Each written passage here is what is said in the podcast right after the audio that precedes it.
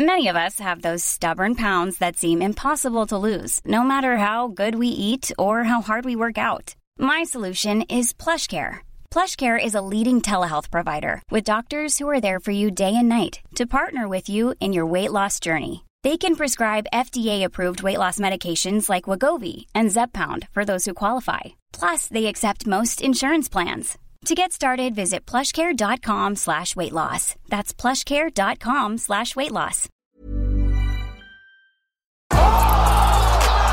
This fight is over! We are live! Motherfuckers! Welcome to violence! Welcome, Without reason. welcome, welcome! Willkommen, meine Damen und Herren. Takedown Podcast Nummer Yes, 6. baby. Baby, Alter, baby. ist doch schön, wieder zurück zu sein, oder? Finde ich auch. Rutsch mal ein bisschen näher ran, so In auf unserer, unserer iranischen Ehrenrunde. Man muss ja heutzutage ein bisschen vorsichtig sein. Scheinbar. Aber Iranische Ehrenrunde, ja. eine iranische Ehrenrunde. Herzlich willkommen auf jeden Fall an alle Leute, die uns vermisst haben. Ähm, es gab gewisse Gründe, warum wir ein bisschen hm, ja, unregelmäßiger am Start waren in letzter Zeit. Ich hatte fluchtartig Deutschland verlassen. Auf Wiedersehen. Man munkelt. Man Warum? munkelt, war gut, äh, war nötig. Aber ich bin wieder da. Und dann gab es noch mal ein Event, was irgendwie nicht so spannend war. Da haben wir uns einfach nicht zusammenfinden können. Aber das ist ein sehr, sehr zwangloses Format. Aber dafür, wenn wir kommen, haben wir eine Menge zu berichten. Und äh, ich habe die deutschen Medien nicht akribisch verfolgt, aber gut genug verfolgt, um zu wissen, dass sie einfach überhaupt gar keine Infos weitergeben. Also diese kleinen 10-Minuten-Videos, die teilweise die Leute da draußen veröffentlichen oder mal so ein bisschen reacten oder keine Ahnung was, aber da ist so viel passiert und die Amerikaner reden sich echt im Mund fusselig, weil es so viel Gesprächsstoff gibt. Dann guckst du bei uns, macht das irgendwie keiner, aber das ist nämlich überhaupt gar kein Problem. Dafür sind wir nämlich da. Baby, so, baby. Ja, Takedown. an der Stelle. Motherfucking Podcast. Willkommen im Insider-Format überhaupt, was MMA angeht. Ja? Yes. Und auch du als Casual solltest dich nicht abgeturnt fühlen vom Insider-Format. Auch du wirst respektiert und geliebt von uns. Fühl dich auf jeden Fall virtuell gedrückt und gestreichelt. Manche Leute schlafen gerne mit unseren Stimmen ein, habe ich gehört. Ja, das ist, das mache ich aber auch oft, ne? Ja. Also, ja, ich mag unsere Stimmen. Ich finde, wir gleichen uns aus. Du hast ein bisschen etwas tiefere, ich habe etwas klarere, so würde ich jetzt mal behaupten. Aber ähm, ja, finde ich auch gut. Applaus an der Stelle. Ja, ich habe halt so, meine Stimme ist ja sowieso auch so ein bisschen nasal. Das liegt ja an meiner Koksen. an meiner immer so. Kokain-Vergangenheit. Ja, ja. Richtig, ja. Also, ich weiß nicht, in Kreuzberg aufzuwachsen war halt ein bisschen, ja, aber wie Besemann sagen würde. Ja, was leicht bösemanartiges hast du ja. Aber weißt du, das ist immer so dieses ähm, sehr oberflächliche, was alle Menschen haben. Sobald einer eine Glatze hat oder einen Bart, sagt er, der sieht doch aus wie der. Oder der sieht aus wie Keanu, sieht aus wie Belasch. Oder wer auch immer. Keanu sieht aus wie ich, ich bin älter. Meine ich ja. Keanu sieht aus wie Belasch. Applaus an der Stelle. Ich liebe diesen Applaus-Button. Nee, also, ähm, ich muss ehrlich sagen, ich finde die auch die Runden immer sehr informativ und auch sehr gut. Und ich, äh, auch zu dem, was du gerade gesagt hast, also auch für Laien finde ich, selbst wenn du das nebenbei so ein bisschen laufen lässt, du schnappst dir irgendwas auf. Und nächstes Mal, wenn du dann irgendwie was guckst, denkst du, ah, da, das, das stimmt, da bin ich ja informiert. Aber man unterschätzt das immer, glaube ich, ganz oft, wenn man sich Darf so ich ganz kurz anguckt. unterbrechen? Ja, selbstverständlich. du hast eine Sache gemacht, die geht mal gar nicht. Und zwar hast du den Feind der Menschheit hier auf den Tisch und der bezahlt mir nicht mal Geld dafür. Weg mit dem, Bruder, aber ganz schnell. Und? Ja, wir haben das jetzt weggepixelt für die YouTube-Version und ihr wisst natürlich nicht, was das für ein Getränk war, obwohl es darf- rot man und weiß ist. Ja? Ich will nicht. Aha, okay, gut. Was hat der hier auf meinem Tisch zu suchen? Der Hund, er sich dieser kapitalistische, unterdrückte Dreckskerl. Das ist, das, ich mag rot und weiß einfach nicht. Ich mag keine Kommunisten. Rot und Weiß, ja, finde ich gut. So, also. Aber mag, magst du erledigt. Weiß und Blau? Ich mag nur schwarz-rot-gold, mein Bruder. Schwarz-rot-gold. Aber ich muss ehrlich sagen, an der Stelle, äh, also wenn wir jetzt auch gerade ein Sportpodcast sind und wir haben ja auch aktuell äh, die Fußball-WM hinter, WM hinter uns, äh, wenn du gerade Schwarz-Rot-Gold ansprichst, fand ich ein bisschen äh, alles sehr cringe, wie äh, das die letzten vier Wochen gelaufen ist, muss ich ehrlich sagen. Äh, also das von, den, von der Nationalmannschaft, das von den ganzen medialen Darstellungen. Boah, boah, lass uns doch mal genießen. Lass doch, die Leute haben Corona hinter sich, die haben Stress hinter sich. Jetzt ist deine WM im, im, im, im Winter. Was? Äh, dann lass die Leute genießen. Ne? Darauf mal die ganze Zeit zu labern, weißt du? So Politik draus zu machen. Was soll das? Weißt du? Aber ey, Die Deutschen haben Langeweile, Bruder. Richtig. Also jetzt nicht die deutsche Bevölkerung, wir sind auch Nee, die nee, Deutschen, ja. aber die Medien und die Politik und so weiter, die sind auf jeden Fall, was war nochmal Daily? Was war Ich eins glaub, oder der erste. erste. ja, also von daher. Richtig. Aber geile Leistung auf jeden Fall, dass Marokko so weit gekommen ist. voll. Ja. Habe ich wirklich, wirklich voll stark gefeiert. Ich war im Nachbarland und habe da mit den Einheimischen ein bisschen Fußball geguckt. Wie haben Sie das dort wahrgenommen? Super Die waren intensiv. voll Support. Die waren voll 100% Support. Eigentlich Maghreb-Region ist eigentlich verfeindet, also nicht verfeindet, aber da gibt es schon viele Unstimmigkeiten, aber da waren alle kollektiv hinter Marokko. Mhm. Finde ich auch gut, so Underdog-Gedanke und so weiter, weißt du, hat man auch gesehen, ein paar andere Werte auch in den Fußball reinzubringen, mal die Mama mit reinzuholen, da gibt's noch Familie. Was auch kritisiert So. wurde, by the way, von den Kommentatoren, die Spastis, Alter. Ja, ey, einfach die Fresse halten. Ja, richtig, danke. Richtig. Nee, ich hatte auch so oft das Gefühl, es geht halt viel mehr um so anti-arabisch, anti-muslimisch. Und das ist immer so sehr, wie nennt man das? Ähm, ja, sehr unterschwellig irgendwie so, ne? Dann immer so Kommentare, so, was soll das, Alter? Ja, einfach mal die Fresse halten. Richtig, gesagt, einfach mal ja. genießen und den Leuten auch die Props geben, die Props sind. Weißt du? Und vor allem die Fresse halten. Richtig. Gut. Weißt du, aber das Traurige an der Stelle ist, ist, du findest es halt in jedem Bereich. Du findest es im Fußball, du findest es im Hip-Hop und du findest es mittlerweile sogar im MMA. Es ist einfach so.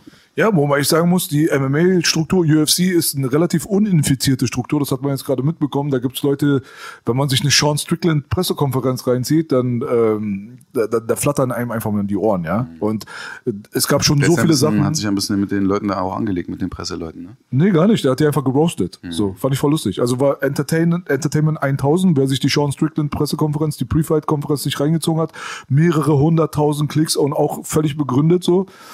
Das ist so lustig, das ist einfach besser als jede Stand-Up-Comedy, aber das ist halt politisch absolut inkorrekt, was der Mann macht. Und da gibt es auch keine, es gibt keine Shitstorms oder vor allem wie sagt man, Konsequenzen von Seiten der Company.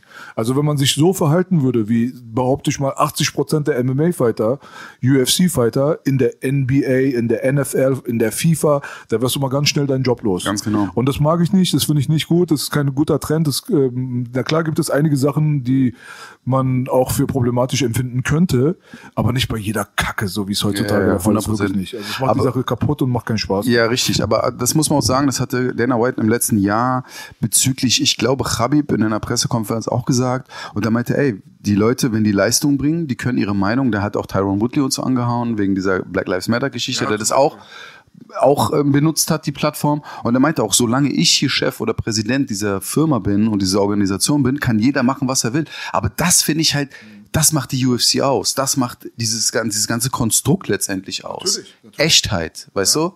Das ist auch keine Feindlichkeit in Bezug auf die islamische Community, wie Richtig. man ja augenscheinlich sieht. Ali Abdel Aziz ist einer der einflussreichsten Menschen dort im Managementbereich und es gibt ganz viele islamische Athleten.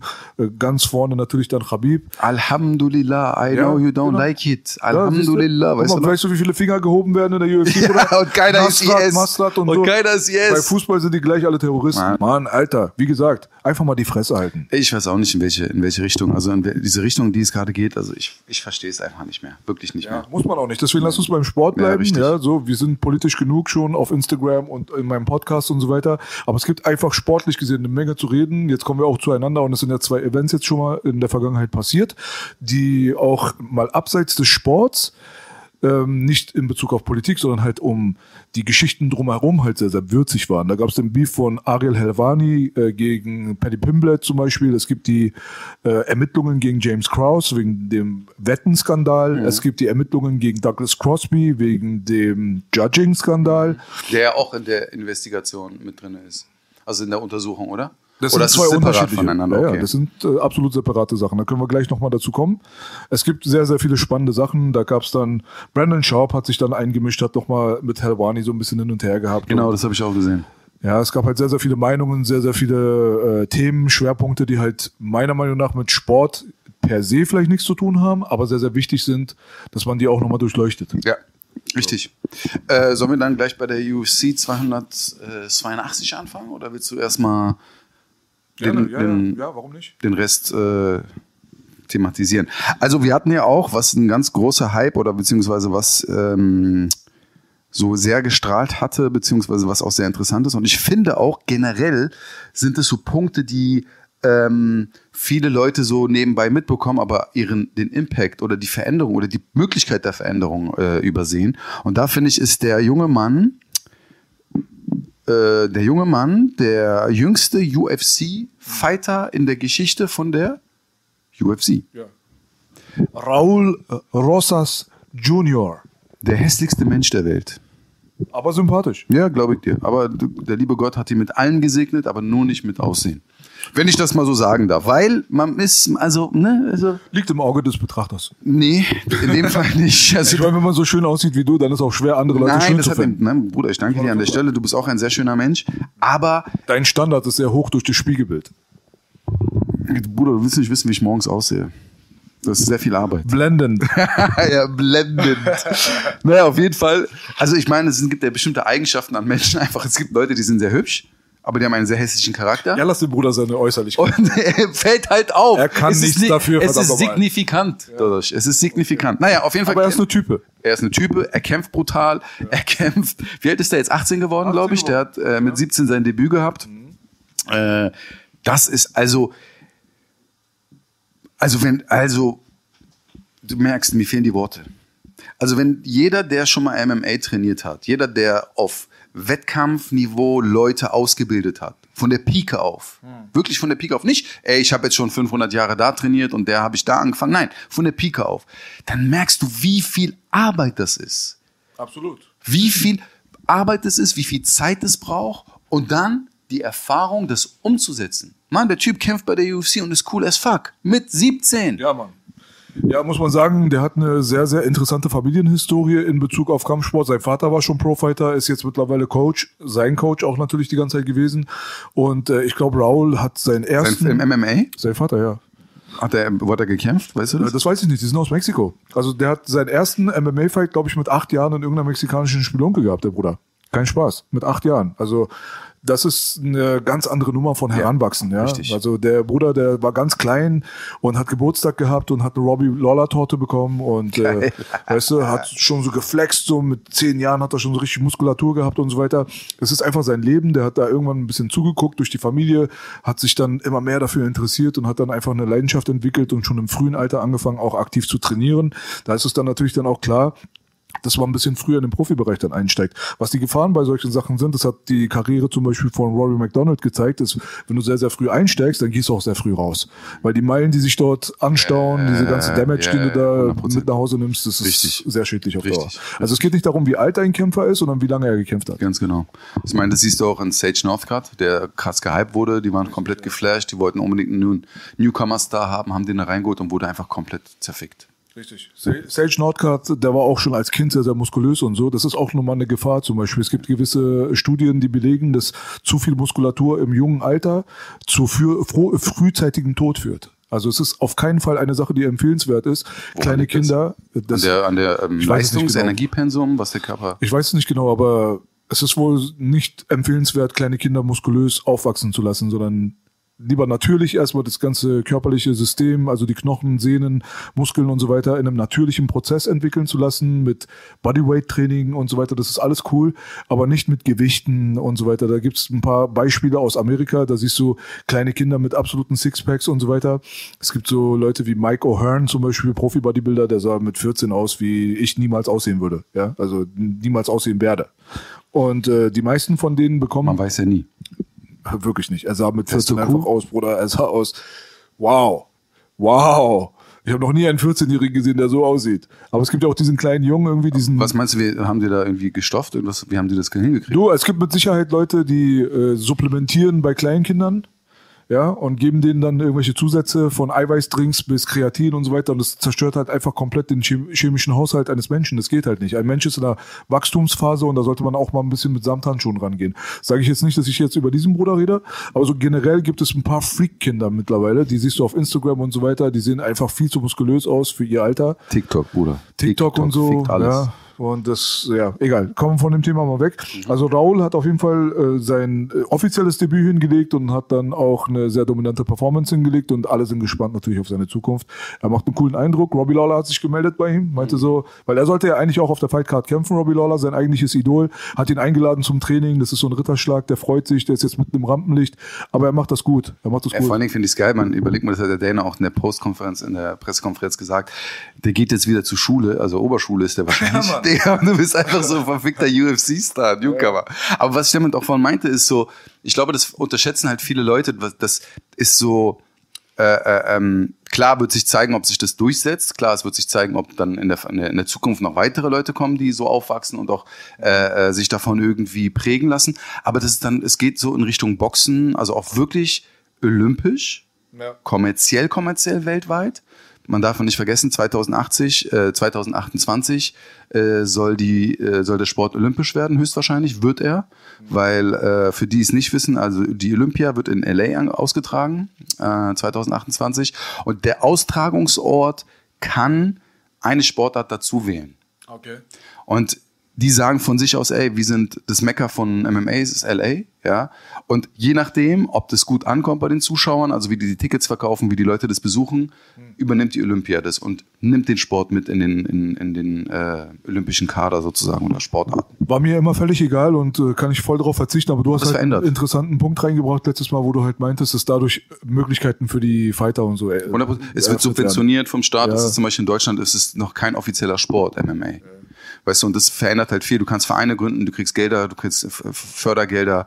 Ähm, und durch diese jungen Sportler, ähm, die dann amb ambitioniert sind und wissen, ey, ich kann auch mit Anfang 20 äh, eine gute Leistung oder eine gute Karriere hinlegen, ohne dass ich jetzt gleich äh, geroastet werde von den Leuten. Weißt du, man darf halt am Ende des Tages auch nicht vergessen, der ist jetzt 18. Du kannst nicht gegen einen sie- 28-jährigen Mann, der seit über 15 Jahren Kampfsport machen, rein körperlich von der Physis her. Wie willst du das machen? Wo man sagen muss, er ist natürlich physisch viel, viel weiter als die, der durchschnittliche 18-Jährige, aber da klar, er ist noch nicht in seiner Prime, er ist noch nicht komplett ausgebaut. Deswegen sind wir alle sehr gespannt darauf. Aber das ist auch so ein Punkt so. Es gab zum Beispiel jetzt gerade Grappling-Events. Und Grappling wird lustigerweise immer populärer, so als Spectator-Sport, was ich überhaupt nicht vermutet habe. Warum? Woraus schließt du das? Ja, weil es halt langweilig ist anzugucken. Nee, ich meine, woraus schließt du, dass das populärer wird? Weil Gordon Ryan das Ding einfach Ja. groß macht gerade. So. Und man muss dazu sagen, er ist halt so der McGregor des äh, Grapplings Wir haben jetzt quasi. auch angefangen, so Videovlogs von ihm zu machen. Die haben jetzt drei Folgen oder zwei Folgen rausgehauen. Ja, der hatte damals halt auch so ein bisschen hin und her mit Dylan Dennis und so. Also diese Leute, die halt Social Media trächtig sind quasi. Er hat ja. eine Backpfeife gegeben. ja, die haben auch mal gekämpft halt, das ist aber lange her. Da waren sie beide auf Brown Belt Level und äh, Entschuldigung, nicht Dylan Dennis. Ich habe den verwechselt mit dem Typen von Athos. ach so, ja, okay, nee, du meinst äh, Galvao. Ja, genau. Ja, der, der hat dann danach dann auch gegen Galvao gekämpft und hat ihn dann auch ausgechoked und ähm, also besiegt und die sind jetzt aber cool miteinander. Aber Dylan Dennis ist halt einfach so ein Social Media Troll so und der ist halt vor allem durch die Connection mit äh, Conor. Conor McGregor 1,2 Millionen Instagram Follower. Er hat eine richtig krasse Gefolgschaft von Fans. Spielt er aber noch eine Relevanz in der ganzen Szene? Äh, nicht so wirklich, weil Dylan Dennis die ganze Zeit versucht, irgendwie sich äh, relevant zu halten. Der ist halt so wie so ein Deutschrapper so, der kann nichts und äh, hat aber das Talent, immer im Gespräch zu bleiben. Und deswegen ist Dylan Dennis interessant, weil er immer beeft und mieft und äh, der wirft sich halt immer rein und sagt, ich würde den und den besiegen. Aber Gordon hat halt einen guten Punkt angebracht und zwar Dylan Dennis ist auf Black Belt Level jetzt, glaube ich, 19 Siege, 16 Niederlagen. Also er ist einfach nicht so gut. Aber er war es mal. Also als die ein anderes Niveau hatten und Gordon zum Beispiel auch nicht so gut war auf Brown Belt Level, da Sind die haben aber auch die, in einer Gewichtsklasse? die waren in einer Gewichtsklasse, haben Weil der Ryan gekämpft. sieht schon sehr. Das ist länger her. Das ist Brown Belt. Also was ich sage, ist sechs Jahre oder so her. Und da haben die halt äh, vom Niveau her gab es keine großen Abstände. So, da haben sie gegeneinander gekämpft. Decision, Gordon hat gewonnen. Okay, alles gut. Aber jetzt mittlerweile nach einigen Jahren, da gibt es Leute wie zum Beispiel Anthony Smith. Ja, der Kämpfer, äh, Light Heavyweight in der UFC, der hat auch einen Kommentatorenjob und macht den Podcast mit Michael Bisping mittlerweile zusammen. der sich mit dem Einbrecher in seiner Wohnung geprügelt hat. War er das? Das weiß ich nicht. Anthony Smith, dieser glatzköpfige, halbschwarze Buddy. Ja, so. Und äh, der hatte auch mal letztens ein Interview mit Luke, Luke Thomas und äh, Brian Campbell gehabt, also mit Morning Combat, einer der besten Podcasts für MMA, kann ich nur empfehlen für alle Leute, die Englischsprach, der englischen Sprache mächtig sind. Da haben sie auch mit ihm gesprochen, weil er einer der besten Grappler ist. Ja, Anthony Smith ist einer der besten Grappler in seiner Division und der ist auch sehr stolz auf sein Grappling-Talent. Und er meinte halt, dass er zum Beispiel das erste Mal so richtig, glaube ich, gemerkt hat, wie krass schlecht er im Grappling ist, als er gegen Craig Jones angetreten ist. Und als er dann mit äh, Nicky Rod, äh, also Nicky Rodriguez, Rodriguez äh, gerollt ist, da hat er gemerkt, dass es einfach vorbei ist. So, er hat einfach überhaupt keine Möglichkeit, irgendwas zu reißen. Er war, glaube ich, insgesamt 30 Sekunden in einer neutralen Position. Ansonsten wurde er nur dominiert. Und Nicky Rod als Vollblut-Grappler quasi, meinte er, Aber er ist viel höher als Black Belt. Also für solche Anthony Leute. Smith oder er selbst. Nein, nein. äh, Anthony Smith sagt es über Nicky Mhm. Rod und Craig Jones. Das sind so diese Grappler, die von John Danaher und der Danaher Death Squad kommen. So, das sind so die miesesten überhaupt zur Zeit. Gordon Ryan halt kennt man, ja. Der ist äh, Der ist ja der. Footlock und Leglock-Experte. Nicht nur, e- egal was. Im Aber Nogi der, damals die. Brasilianer haben die viel damit fertig gemacht. Richtig, also Gordon Ryan ist unbesiegt. Er, ist, er hat nur einmal, glaube ich, verloren gegen Vinny Magalesh, aber das ist jetzt sehr lange her.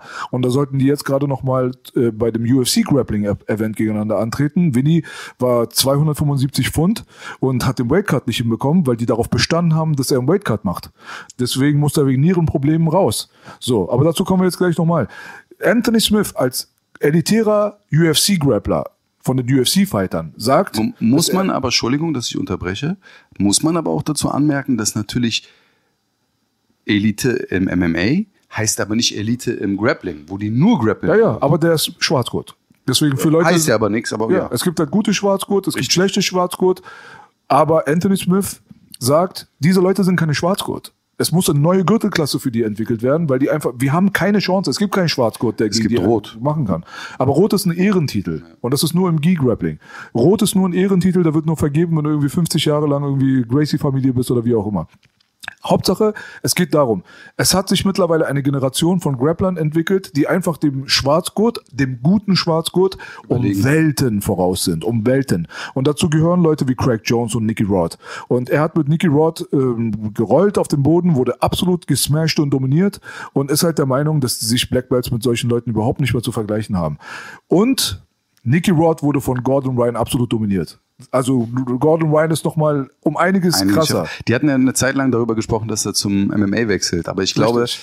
das ist so ein Ding. Ich glaube, diese, wenn du gut in einer Sportart bist, jetzt wie er, also in einem Vollkontaktsport wie jetzt beim Grappling oder beim, also beim Jiu-Jitsu, ist es immer halt schwierig, sich dann auf ein neues Game einzulassen, wo Schläge sind. Und wir wissen, Schläge verändern alles. Da kannst du Absolut. schwarz, Maß, alles sein, was du willst. Wenn du anfängst, auf dem Boden Ground and Pound zu machen, Ellbogen zu schlagen, da funktioniert nichts mehr, was du vorher am Plan gehabt hattest. Definitiv.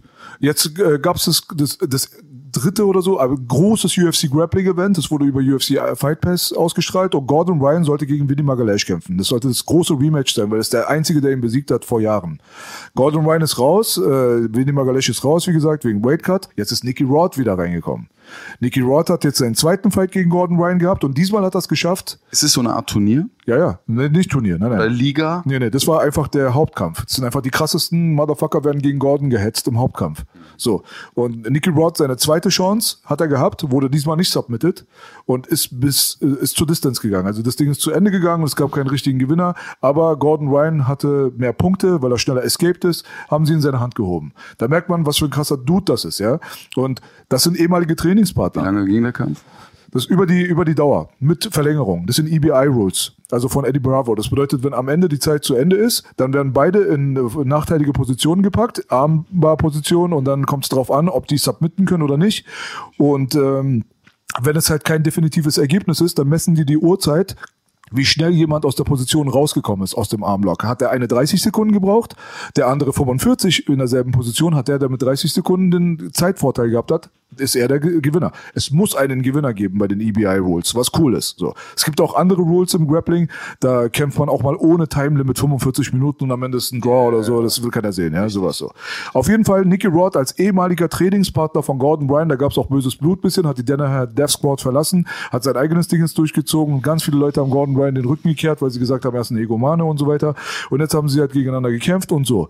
Ihr- Gordon Ryan ist damals eingestiegen im Grappling, weil er MMA-Fighter MMA-Fighter werden wollte. Er wollte MMA-Fighter werden, weil es im Grappling einfach keinen einzigen Euro zu verdienen gab. Jetzt hat er innerhalb von kürzester Zeit aber so einen großen Erfolg gehabt, dass er in einem Jahr 100.000 Dollar verdient hat, also mehr als seine eigenen Eltern, und hat sich gesagt, weißt du was, ich bleibe in diesem Grappling-Ding. Jetzt ist er derjenige, der Millionen verdient und dieses ganze Grappling-Ding. Verdient er so viel? Er verdient Millionen. Du, woher hast du die Info? Von ihm selbst. Hast du mit ihm telefoniert? Ich habe mit telefoniert, das ist ein Kumpel von mir. Hat er dir auch auf Instagram geschrieben? Nein, Bruder, ich habe ihn angerufen. Laber, kein Scheiß. Der, der, der, Gordon, ruf mal an. ey. Red mal ein bisschen. Guck mal, hier kam gerade die Frage, wurden wieder Hälse gewendet? Hier haben wir den ersten Wendehals. Wo? Einfach nur so. Ja. Was auch immer, Bruder. Einfach mal die Okay, Fresse.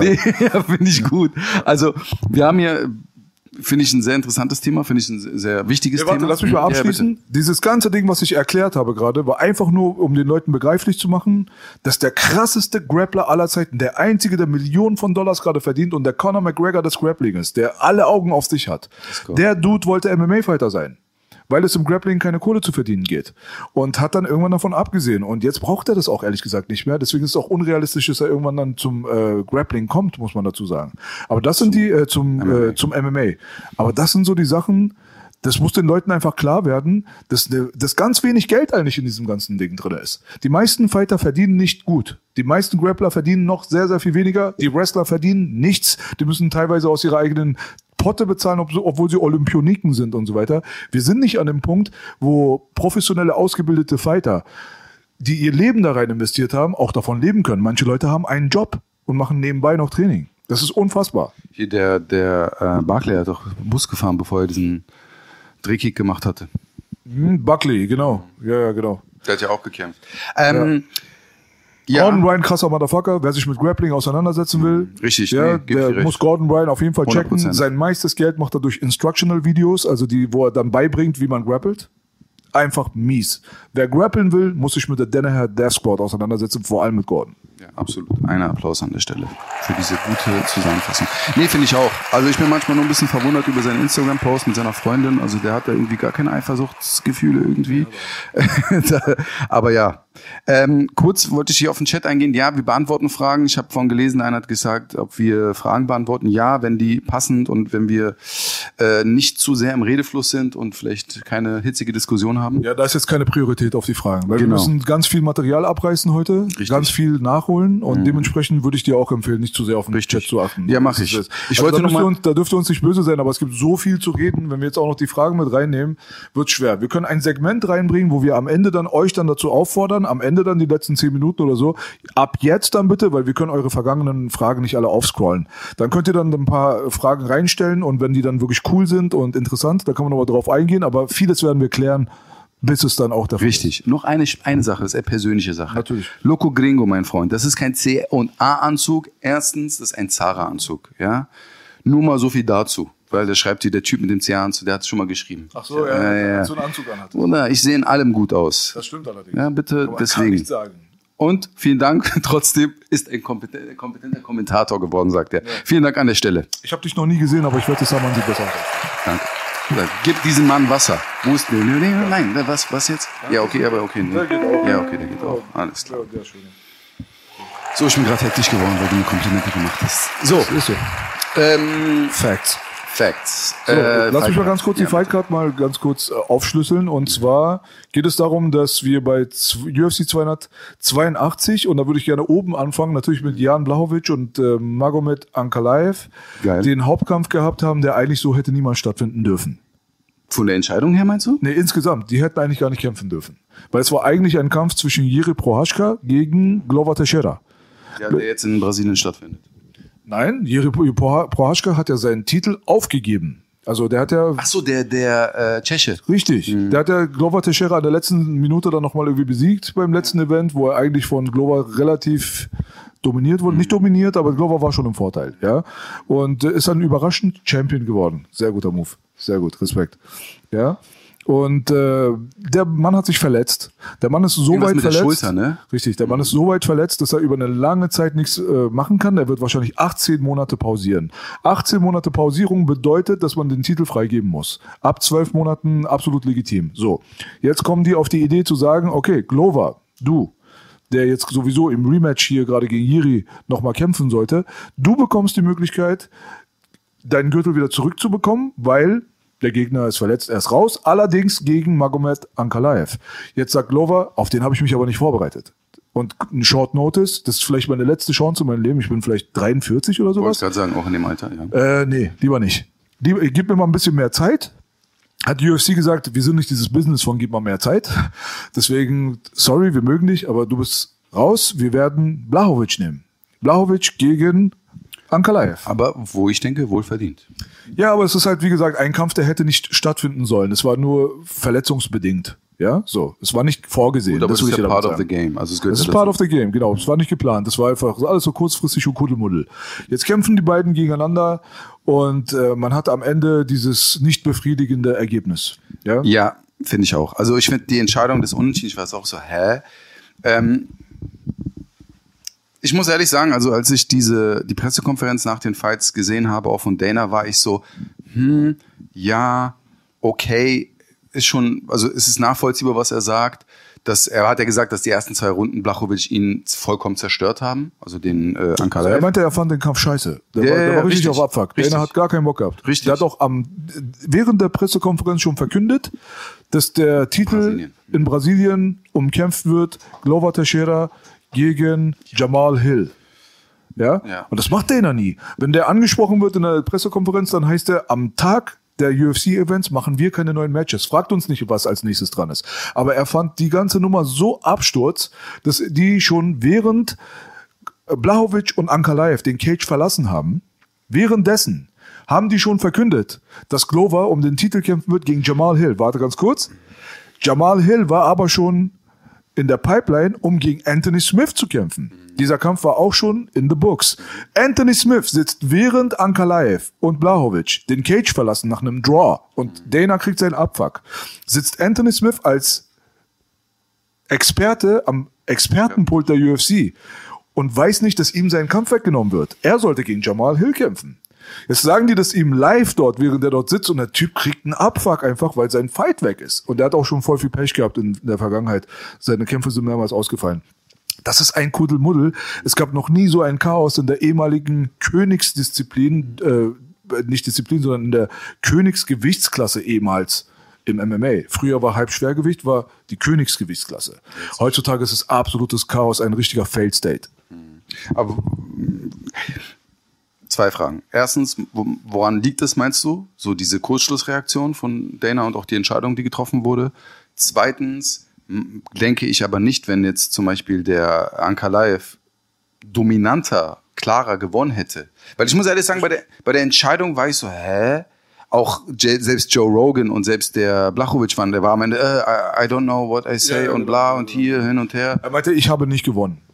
Blauwitsch Danach, ja, meinte danach, selber. danach er ist weggegangen, meinte er, ich will mich erstmal zurückhalten wegen dem Punktrichter, weil ich glaube, er hat wahrscheinlich auch gedacht so, hm, äh, hm, er, hat er hat gehadert mit sich Er hat eine, er hat eine Postfight im Cage gesagt, ich habe nicht ja, gewonnen. ja, ja, aber dann ist er weggegangen, weil das war ja genau direkt nach dem Kampf und kam wieder, meinte doch, doch, he, Genau. he, he, he, he win the fight. Ja, nee, er, er meinte so, ich habe nicht gewonnen. Ich sag nicht, dass er gewonnen hat, richtig. aber ich habe auch nicht gewonnen. Genau. So, und äh, Aber dann kam er zurück und meinte, er hat den Kampf gewonnen.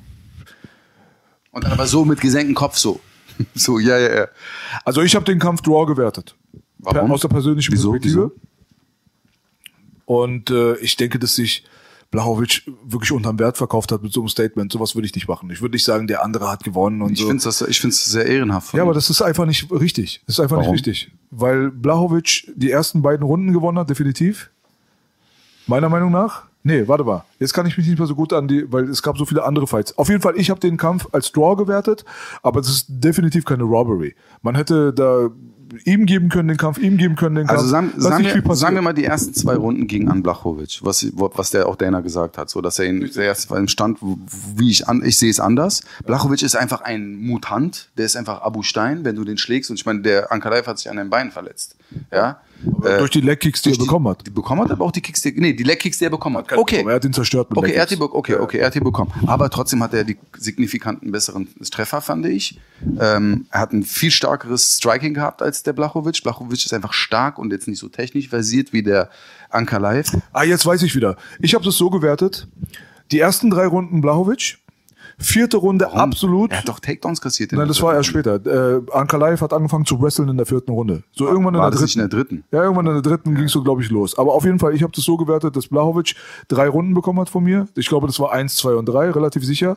Und äh, Ankalaev hatte vier und fünf definitiv, aber eine davon war 10-8. Also das war absolute Grappling-Dominanz. So, deswegen, Eigentlich die letzte Runde. deswegen hatte ich einen Draw. Für mich war die Sache in Ordnung. Aber es ist halt für die Zuschauer und für das ganze Vorangehen der Division ist es nicht förderlich, dass man da so einen Draw hat und kein definitives Ergebnis, keiner, der einen Gürtel hat und so weiter. Das stürzt einfach die Light Heavyweight Division in ein noch tieferes Chaos, als sowieso schon existiert. Deswegen war das so ein Abfuck. Mal abgesehen davon, Dana hat keinen Bock auf einen Ankalaev als Champion, weil der einfach nicht dominant genug ist und weil er einfach nicht die Knockout-Power mitbringt und weil er einfach nicht diese krassen Finishes an den Tag legt. Er ist halt jemand, der wrestelt und grappelt und liegt halt auf anderen Leuten rum und so weiter und droht auch die UFC zu verlassen, weil ihm dies einfach zu viel wird. Er hat halt ein bisschen Backing, so wie ich gehört habe, glaube ich, aus Tschetschenien mit äh, Kadyrov und so weiter, verdient, glaube ich, ganz gutes Geld und das sind Leute, die unsympathisch sind für einen Dana. Auf der anderen Seite hast du dann einen Blahovic, der über 40 Jahre alt ist, der jetzt auch nicht mehr der dominante Champion sein kann, wie er gerade bewiesen hat. Das war ein relativ strategischer, langweilig, langweiliger Fight. Das möchte Dana nicht.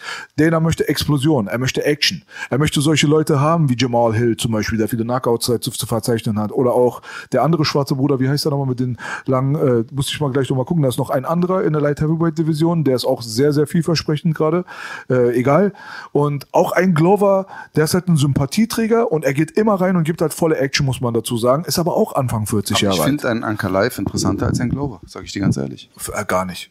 Gar nicht. Also seine Fights sind nicht interessanter als Also Glover. ich- Glover ist in vielen Actionfights gewesen. In sehr vielen. Aber es ist halt, guck mal, es ist dann immer den Anspruch natürlich, den jeder für sich selber hat. Ich finde so, Ich finde Ankalaev ist langweilig. Um es auf den Punkt zu machen. ich finde sein, also sein Kampf jetzt äh, vor zwei Wochen, war das vor zwei Wochen? Ja, fand ich schon sehr geil. Also muss ich ja das sagen, war technisch auch. Ich fand den Kampf langweilig. Also im Stand-up zumindest. Für, ein- für, ein- aber man muss dazu natürlich auch sagen, dass ähm, im Verhältnis zu Blachowicz, wie ich finde, der so ein bisschen ja, Bewegungsligastheniker ist, sage ich mal jetzt, nicht böse nehmen, aber er, ist, er ist, nein, guck mal, er ist nicht, von der Bewegungsabläufen ist er nicht so stark Er ist langsam, er ist aber ja. technisch sauber.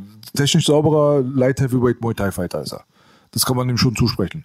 Und äh, dass er gewisse Grappling-Kenntnisse hat, hat man gesehen Ja. gegen Israel Adesanya, Ja, aber richtig. er ist halt nicht der Grappler. Ja. Ein Ankalaev ist ihm da völlig überlegen. Richtig. Und deswegen, Wrestling. aber das möchte keiner sehen. Keiner möchte irgendwie die Kämpfer sehen, die den Aber er hat es ja auch erst gemacht, als er, gegen als er, Cage pressen, aber er hat es erst Boden gemacht liegen. mit dem Wrestling, als er die Leg Kicks bekommen hat. Es ist ja auch absolut die richtige Taktik. Deswegen hat man sich auch die ganze Zeit gewundert, warum machst du es nicht von Anfang an? Die Kommentatoren haben sogar gesagt, es geht nicht in meinen Kopf rein. Warum, wenn man weiß, dass der andere ein Grappling-Defizit hat und du als Stärke Grappling hast, warum nimmst du ihn nicht auf den Boden? Ja, genau aus dem Grund, warum Dana White sich abfuckt, weil Dana White er will äh, int- interessante Leute haben. Du kannst dir sicher sein, dass interessiert den er Ankalaev doch nicht. Ja, er hat na einfach nicht die Fight-IQ. Er hat einfach, aber in dem richtigen Augenblick hat er durch seinen Corner geschaltet, wo sie gesagt haben, ey, reicht, nimm ihn runter. Und dann hat er ihn runtergenommen, hat den Erfolg wahrscheinlich verspürt und hat dann auch dementsprechend an ihm weiter gemalt. Also, aber ich glaube, Aber ich glaube nicht, dass er Dana White gefallen will. Nee, aber ich glaube natürlich, dass sie natürlich auch daran interessiert sind und mittlerweile auch jedes andere Management, was jetzt so stark wie Dominance ist und so stark auch vertreten ist bei der UFC, ähm, auch natürlich mit ihren Sportlern reden und auch bestimmte Dinge einfach empfehlen und sagen, ey, du musst die Leute unterhalten. Du musst gut kämpfen. Du, du weißt, man, da sind so viele Faktoren, die im Hintergrund eine Rolle spielen, die so viel Einfluss auf den Kampf haben. Und ich vermute, ich vermute, ne, weil das, was ich sehe, ist, kann ich ja nur bewerten, dass er sagt, ey, pass auf, ich will euch jetzt beweisen, ich kann auch im Stand. Was er auch meines Erachtens bis zu dem Punkt, wo er diese scheiß Kicks kassiert hat, äh, sehr gut gemacht hat. Ey, um die Sache abzuschließen, wirklich, wir dürfen uns nicht zu lange bei dem Kampf aufhalten, ist, die können alle froh sein, dass John Jones nicht da ist. Das ist alles. So, Gut, weißt das du? war- Sonst wären sie alle nicht da, wo sie sind. So. Ja. Weißt du? Das aber er gesehen. ist halt nicht da. Er ist nicht da, aber hoffentlich kommt er bald wieder. Und, Er hat mein Schwergewicht. Genau, die Chancen stehen sehr gut. So, dann haben Das wir... ist auch ein, Entschuldigung, aber das ist auch ein eigenes Thema für sich. Natürlich. Äh, Paddy Pimblett gegen Jared Gordon haben wir gehabt als Co-Main-Event, was sehr interessant ist, weil das ist Co-Main. Also das ist das erste Mal, dass, äh, glaube ich, äh, Paddy Pimblett ein Co-Main-Slot bekommen hat während eines Pay-Per-Views. Das ist schon mal so eine Leistung. Also man merkt, dass das Interesse an dieser Person sehr groß war. Allerdings sehr kontrovers. Richtig. Sehr verkackt, finde ich. Ich finde, er hat. Guck mal, das ist Problem an. Ich finde immer so an, an Organisationen, die natürlich auch den Druck haben, Persönlichkeiten nach vorne zu bringen und die dann auf eine gewisse Art und Weise von einer Bevölkerungsgruppe sehr gehypt werden. Ähm, wieder irgendwas Bestimmtes aufrufen zu wollen. Die wollten so einen, dachten, okay, der kommt doch aus England, so ein bisschen Conor McGregor Hintergrund. Die wollten so einen zweiten Conor aus dem machen, wo ich, was ich gar nicht verstanden habe, weil der lange nicht auf dem Niveau von einem Conor ist. Erstens finde ich seinen Akzent richtig, also nur mal zur Information, ich hate den, ja. Für Leute, die jetzt kommentieren wollen. Ich, Akzent. Ich hate, ich mag den Typen einfach nicht. Der ist mir zu unsympathisch. Aber he don't give a fuck. Ja. Äh, you speak English, speak English. Junge, du redest doch selber gar kein Englisch. Meinst du ernsthaft? Was ist das für ein scheiß Dialekt so? Weißt du? Das sind Scousers. Das Ja, sind, das sind die immer. Liverpool-Motherfuckers. Ja, ja, so wie Darren Till. Die reden Ja, genauso. ja, richtig, aber kann ich nicht ab, will ich nicht ab und mag ich nicht. Aber he don't give a fuck. Ja, mal kann er sein. Ähm, natürlich bin ich dann auch vorbelastet von der ganzen Geschichte, die kleine Diskussion mit den, also mit seinem Statement, was den Mokai, Mohamed Mokaev angeht, dass er ihm ja, Was hat er da gesagt nochmal? er meinte, dass, warum er für England kämpft, er ist ja nicht mal ein gebürtiger Engländer. Ja, das ist schon wieder UFC, da darfst du das sagen. Soll er? Nein, nein. Da wärst du ja, woanders raus. Dann- aber dann- es ist kein cooles Statement. Nein, natürlich nicht. Aber das zeigt ja auch seine, seine, ähm, wie nennt man das? Sein Mainz, Racist? ich würde nicht sagen rassistisch, aber ähm, do I know where the flag is found?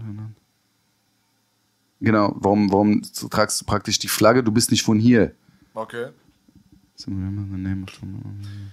Dummer Spruch auf jeden Fall, aber gut, muss man nicht zu viel reininterpretieren auch so. Weißt du? Ich glaube, er ist einfach ein verstrahlt. Ja, er meinte dann ein bisschen Rassist und dann sagte er. zu ihm, ja, warum bin ich ein Rassist? Ich habe nur gesagt, dass du nicht hier geboren bist und dann nicht für England kämpfen kannst. Und andere, die in England geboren sind, Das kann man absolut als rassistisches Statement auffassen. Ja. So ist es nicht. Ja. Also so ganz ehrlich. Gut, aber ich wollte jetzt nicht gleich so, mit diesen Fachbegriffen um mich Ja. werfen, aber ich sage ja, also Ich finde es nicht so schlimm, das ist es. Die Leute machen Rassismus zu der großen Nummer, aber Rassismus hat halt Skalen. Yeah, weißt du, es gibt yeah. halt einen Unterschied, irgendwie so einen dummen Spruch irgendwie rauszuhauen, so wo man denkt, ey, du Ja, bist das macht ein direkt unsympathisch. Ja, ma- macht es ihm auch, aber es gibt halt andere Leute, die gehen los und versuchen, andere Leute zu verbrennen im Asylantenheim. Ja, okay, also aber Rassismus hat echt Stufen. Ja, hundertprozentig. So, man muss nicht bei jeder Kacke irgendwie auch den Kopf von Leuten fordern. Bei dem würde ich sagen, Nee, nee, Penny aber- Pimblett ist für mich ein Trottel, so was Yeah. das Statement angeht, aber ja, lass ihn mal aber weiter so, sein so schätze ich ihn aber auch ein, so wie er aussieht, so wie er redet, ja genauso. Ja, He don't give a fuck. ja, so. Und den Kampf muss ich ehrlich sagen, also sein Kinn ist äh, ganz weit oben, ja. Ähm, also es hat mich nichts geflasht. Also der Hype, den sie sozusagen schaffen, der kommt wieder zurück auf den Punkt, den ich am Anfang gemacht habe. Das ist das Problem an Organisationen, dass sie zu oft, zu schnell Leute zu schnell versuchen zu hypen. Um ihre Organisation und ihre Fights interessant zu machen. Das finde ich falsch. Aber man muss dazu sagen, dass Penny Pimblett hat äh, in Anführungsstrichen nicht respektlos, aber Fallobst vorgesetzt bekommen hat die ganze Zeit. Zwei Leute sind gar nicht mehr in der UFC. Der hat eigentlich gar keinen gehabt. Jared Gordon war bisher sein härtester Test und das ist ein ehemaliger 145 von da. Und das sah aus, als wenn er einen Kopf kleiner ist Entschuldigung, und noch eine Sache. Guck mal. Du weißt, ich bin Connor-Fan gewesen. Immer noch von dem Der Vergleich Connor. hinkt, auf jeden Fall. Der Vergleich hinkt und guck mal, was für Leute der damals geschlagen hat. Natürlich. Alter, willst du mich verarschen? Wie kannst du den Typen mit dem vergleichen? Ich glaube, den Fehler, den viele Leute machen, ist, dass sie äh, Penny Pimblett einordnen als einen Newcomer oder als einen Prospect. Das ist bei einem 27-jährigen, völlig ausgebauten Athleten, der ehemaliger Cage Warriors Champion war, ist das nicht der Fall. Er ist schon komplett ausgebildet in die UFC gekommen. Ihr braucht keine großen Sprünge von diesem Jungen zu erwarten. Er ist auf jeden Fall ein interessanter Grappler mit hartem Back Control. Das ist so sein Ding, so was ihn so ausmacht. Das hat er gut drauf. Sein Striking ist relativ rudimentär. Seine Striking Defense ist so gut wie nicht vorhanden. Hiring for your small business? If you're not looking for professionals on LinkedIn, you're looking in the wrong place. That's like looking for your car keys in a fish tank.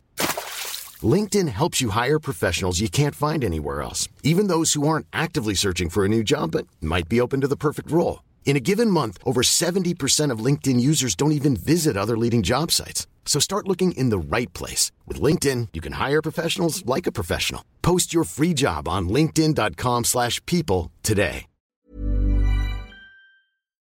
Und es wird sehr, sehr schnell sehr deutlich werden, dass er mit Sicherheit niemals irgendwelche Championship-Qualitäten an den Tag bringen wird. Also genießt einfach den Nicht der Pimblett Gewichtsklasse. Hype-Train so. Ja, nirgendwo, nirgendwo. Also ich lehne mich da so weit aus dem Fenster. Er hat Nee, weil, weil, weil er in der, in, im Leichtgewicht kämpft und du merkst, was für Motherfucker da sind einfach. sowieso, aber auch sonst nicht. Er hat einfach nicht die technischen Qualitäten und die Finessen dafür. Das muss man einfach so festhalten. Conor McGregor war auf einem ganz anderen Level. Und die beiden miteinander zu vergleichen, ist sowieso ein bisschen unsinnig so. Der hat sich auch mit dem Elia Topuria, äh, der im Featherweight gekämpft hat, sehr stark. Der zum Beispiel, also Aber Entschuldigung, Bruder, warte, Bruder, wenn du Paddy Pimblett, wenn du ihn einfach seine Karriere komplett schon unter den Füßen wegreißen willst, dann lässt du ihn gegen Elia kämpfen. Weil er wird ihn einfach vernichten. Das sind so, so, so krasse Welten dazwischen, das ist nicht mehr witzig. 100%. Das ist ein Prospect, das ist jemand, den die Leute noch nicht so ganz auf dem Schirm gehabt haben, der keine so krassen, so eine Namen-Value mit reinbringt wie Paddy Pimblett. Aber er ist auf einem technischen Motherfucker-Niveau, so dass ich sagen würde, er ist Championship-Material. Paddy Pimblett ist Top 15 Material, so ein Platz 15 Dude. Er ist Top 5, wenn nicht Championship-Material. Jeder sollte sich auf jeden Fall den Namen von diesem spanischen Georgier merken, weil er wird mies rasieren. Der, der, der hat wirklich eine sehr geile Leistung abgerufen. Aber bevor wir jetzt weitergehen, die, die, die Leistung von dem Gordon, wie fandest du den? Also er wurde ja kritisiert, dass er auch die ganze Zeit pinnt, gerade in der letzten Runde, weil die dachte, okay, er hat den Kampf Richtig, jetzt gewonnen. genau. Und dann hat er die ganze Zeit gegen den Cage gedrückt. Und das ist das Ding, was Genau. viele Leute nicht verstehen. Wenn du das machst, du verhinderst den Kampf. Das heißt, es ist ja nicht mal, dass du einen Habib machst und du holst ihn auf den Boden und dominierst ihn und das ist dein Element, sondern du verhinderst das Kämpfen. Und dadurch sagen die Ringrichter, ey, pass auf. Du hast, du hast den Kampf, bist du umgangen, hast du nicht gekämpft und deswegen nehmen wir den Kampf weg. Absolut. Aber gilt dann in dem Fall für die dritte Runde für beide, zugegebenermaßen. Ähm, wir haben mit Jared Gordon halt jemanden dort, der sehr, sehr solider Fighter ist. Er ist auch ein Brown Belt unter John Danaher auf dem Boden, weil die Leute gesagt haben, dass Paddy Pimblett ihn auf dem Boden dominieren wird. Habe ich mich gefragt, wie kommt ihr da drauf? Der Gordon, ja? Ja, ja, ja. Also Jared Gordon hat einen Braungurt von John Danaher und den kriegst du nicht geschenkt. Nicht geschenkt. So. Äh, der Bruder ist auf jeden Fall Das ist der Trainer von dem von Gordon Ryan. Gordon Ryan, Ja. für die Leute, die wir gerade abhaben. Danaher Death Squad und so weiter mit Henzo Gracie und so weiter das sind die krassesten. So. Mhm. Und ähm, Jetzt hast du halt diesen Fight gehabt. Jared Gordon ist ein Mensch, dem man es aber auch gönnt. So muss man dazu sagen, weil viele Leute damals das Interview mit Ariel Helwani da mitbekommen haben und seine harte, harte Lebensgeschichte mit Obdachlosigkeit und harter Heroinsucht und so weiter mitbekommen haben. Der Mann war so am Boden, wie man am Boden weiter nicht mehr sein kann. Er war einfach Endstufe Katastrophe. Beschaffungskriminalität jeden Tag von Loch zu Loch. Und das hat den größten Teil seines Lebens ausgemacht. Wenn so ein Mensch sich dann fängt, ja, und es schafft, eine respektable Karriere hinzulegen, dann feuert man nochmal extra für ihn an. So. Dann freut man sich für ihn, wenn er was leistet, weil man möchte ja auch nicht, dass er in seinen alten Lifestyle zurückkommt. Bei Drogensüchtigen ist die Rückfallquote bei 90 Prozent. Da fehlt ein, da muss mal einmal was nicht richtig laufen im Leben, ja. Und dann wirst du zurückgeworfen vom Leben und dann kannst du das nicht mehr verkraften und dann hast du, hängst du wieder an der Nadel oder so. Und das ist das, was man sich für Jared Gordon nicht wünscht, weil Jared Gordon ist einfach ein cooler Dude. Ganz einfach. Und er ist halt in die UFC gekommen und hat immer respektable Leistungen abgeliefert. Er ist ein grundsolider Fighter und er hat äh, Paddy Pimblett definitiv besiegt, finde ich, nach Punkten. Da gibt's überhaupt nichts zu sprechen.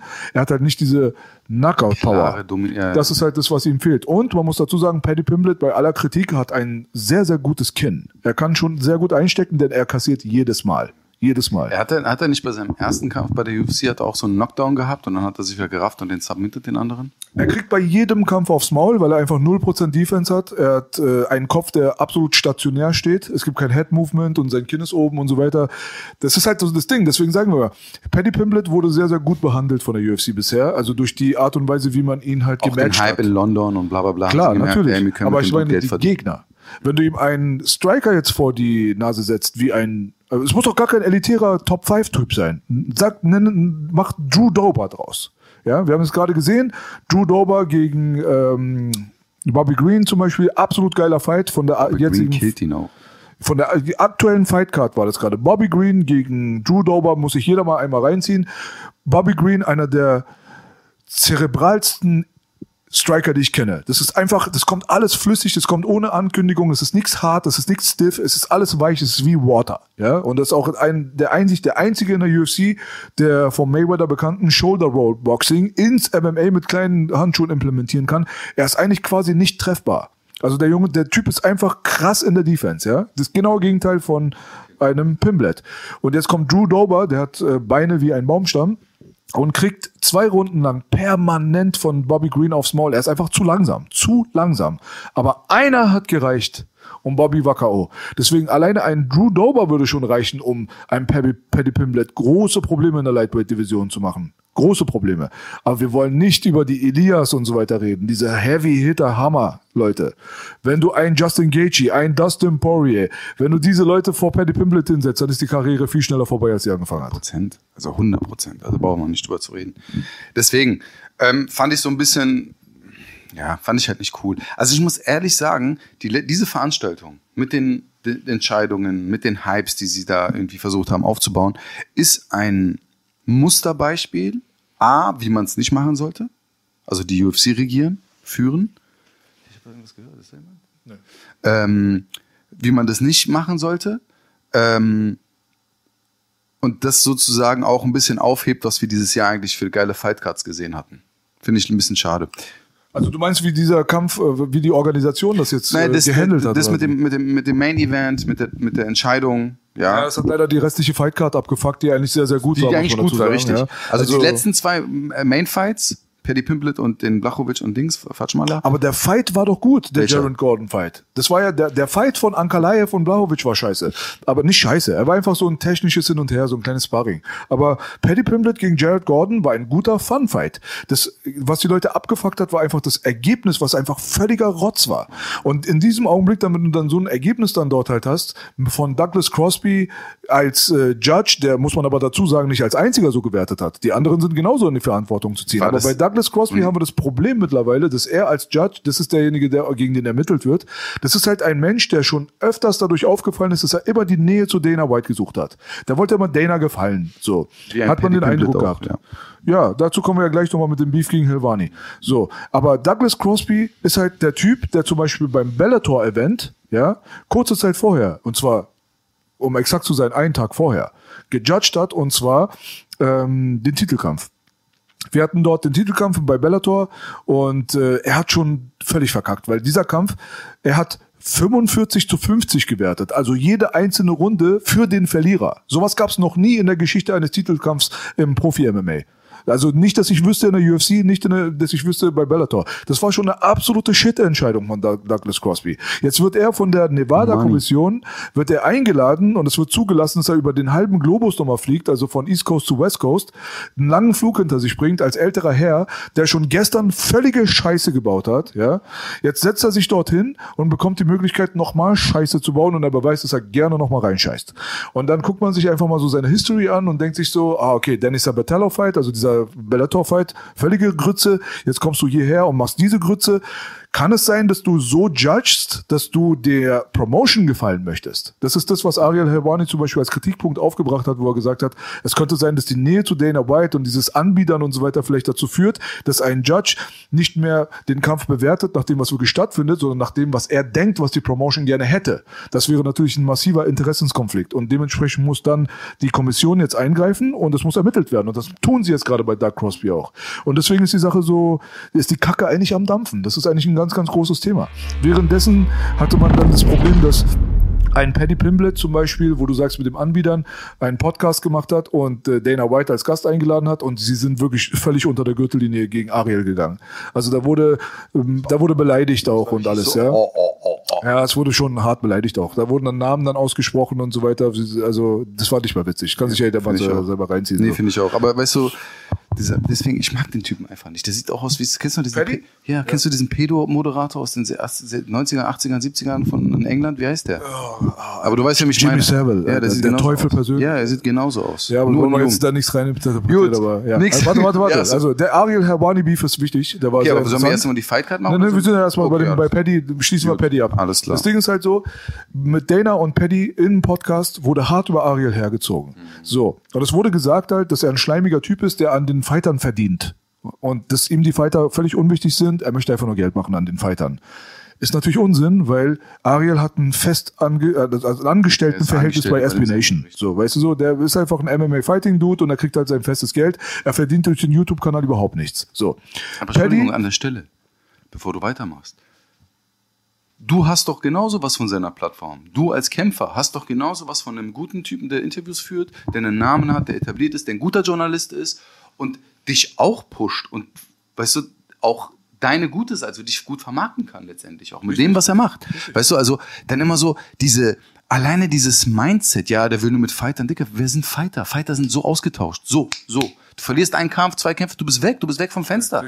Du machst einen komischen Move, du bist weg vom Fenster, aber ein Ariel Helwan, der wird bleiben. Lieber Paddy Pimblett. Ähm, so wie ganz viele andere Leute das auch gesagt haben, inklusive Luke Thomas, die wissen gar nicht, mit wem sie sich da angelegt haben. Die Leute denken, Ariel ist so irgend so ein Softie, so. Ja, ja. Ey, der Mann ist in den Medien, ist eine Instanz. Weil, das äh, beste Beispiel ist, Paddy Pimblett und Dana White ziehen über diesen Typen her. Dana White sagt, er ist absolut irrelevant, weil Dana White dafür gesorgt hat, dass Ariel seinen Job bei ESPN madig geredet bekommt. Nicht, dass er gefeuert wird, das stimmt nicht. Ariel hat selbst gekündigt und ist zu MMA Fighting zurückgekommen, weil ihm einfach die Atmosphäre scheiße war, weil er immer zurückgehalten wurde und es hieß, Dana kommt, da darfst du da nicht rein und so. Weil Dana hasst ihn Was, einfach. kannst du mal bitte den Zuschauern kurz erklären, was der Ursprung des Streits zwischen den beiden ist? Weil Ariel Helwani war ja früher oft auf den Events gewesen. Ja, selbstverständlich. Also Ariel Helwani war damals so das Aushängeschild von MMA-Journalismus und Dana White hatte eine gute Beziehung zu ihm. Es kam immer wieder mal vor, dass er die ein oder andere Frage gestellt hat, die Dana hat nicht gefallen hat. Aber der ausschlaggebende Punkt dieses Beefs war UFC 200. UFC 200 war die Rückkehr von Brock Lesnar. Und die, Ach, der hat irgendwas gespoilert oder Richtig, die UFC wollte nicht, dass es ans Tageslicht kommt, dass Brock Lesnar zu UFC 200 zurückkommen wird. Ariel Helwani hat in seinen Augen, so wie er es beigebracht bekommen hat, seine journalistische Pflicht erfüllt und hat gespoilert. Weil so wird es den Journalisten beigebracht. Wenn du News hast, dann break sie. So. Da kann man jetzt über die Philosophie reden, wie man will, ja. Man sagt halt, Ariel hat halt seinen Journalistenjob gemacht. Aber auf der anderen Seite, wenn du schon weißt von der Promotion, sage ich mal, dass die da ein großes Ding draus machen und die bitten die Leute da nichts, nichts zu sagen und du machst es trotzdem, dann wundert dich auch nicht. So. Also das ist der Knackpunkt, wo man beide Seiten so ein bisschen verstehen kann. Aber jetzt geht dieses Bashing gegenüber Ariel natürlich schon sehr, sehr lange. Und den Gipfel hat es gefunden mit dem Pimblet und Dana White Podcast, wo die dann krass über den hergezogen und ihn beleidigt haben und so weiter. Und dann hat ihm dann Dana natürlich auch die Relevanz abgesprochen und hat gesagt, seit er bei ESPN raus ist, sieht man noch gar nichts von ihm, was natürlich nicht stimmt. Der, der Ariel Helwani hat genau einen Tag später zum 13. Mal in Folge den Journalist des Jahres Awards gewonnen. Do I need to say more? Ich glaube nicht. No, my friend. So, und das ist halt so das Ding so, wenn man sich das dann mal reinzieht, dass die Leute dann so komische Anschuldigungen in die Richtung machen mit Geld verdienen und so. Journalisten verdienen Geld an der Nummer. Das ist normal. Die berichten und verdienen Geld. Aber es ist halt ein Vertrag, da verdienen sie Geld. Normal. Ja? Kausalität, jetzt finde Ursache und Wirkung. So, es ist für mich kein wirklich relevanter Kritikpunkt. Und äh, dann sind natürlich dann viele Leute gekommen und haben sich dann hinter Ariel gestellt und gegen Paddy, weil der Manager von Paddy ist der Cage Warriors Chef.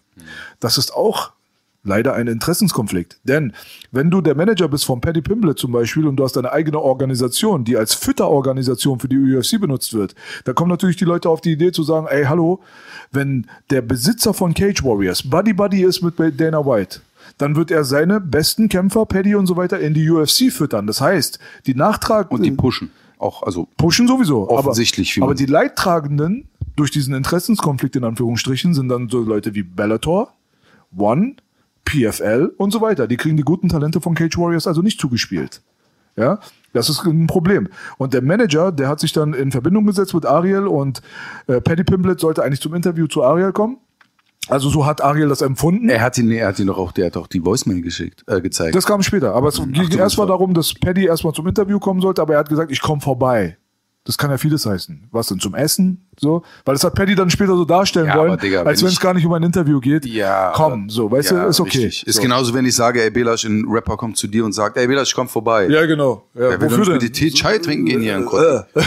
so, Verstehst du? ja, so. Und dann hieß es halt von der Seite aus, dass die halt ein bezahltes Interview von Paddy Pimblett haben sausen lassen sollen, weil Ariel darauf bestanden hat, nein, dass er zu ihm kommen soll und dafür kein Geld bezahlt. Und das ist natürlich Quatsch. Ariel hat natürlich nicht gesagt, geh nicht dorthin, sondern er, hat, er ist davon ausgegangen, dass er besucht wird und er hat dann die Aufforderung bekommen, aber dann bezahl Paddy. Bezahl Paddy für das Interview, denn er kriegt Geld bei dem anderen Interviewer. Und es ist absolut gegen die Moral und die Philosophie des Journalismus in dem Bereich, dass man Geld annimmt. Punkt Nummer eins. Verpiss dich.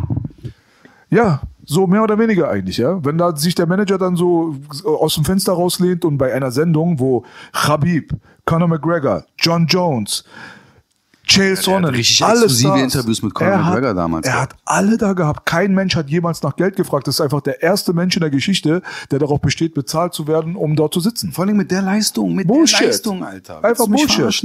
Und deswegen, die haben sich einfach mit der falschen Person angelegt. Die haben einfach nicht verstanden, wie medienwirksam Ariel ist.